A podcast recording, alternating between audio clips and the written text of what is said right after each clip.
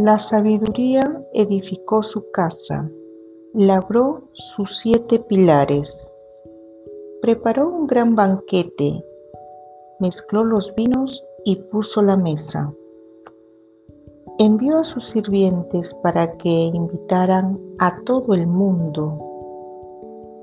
Ahora convoca desde el lugar más alto con vista a la ciudad Entren conmigo, clamó a los ingenuos. Y a quienes les falta buen juicio les dice, vengan, disfruten mi comida y beban el vino que he mezclado. Dejen atrás sus caminos de ingenuidad y empiecen a vivir. Aprendan a usar el buen juicio.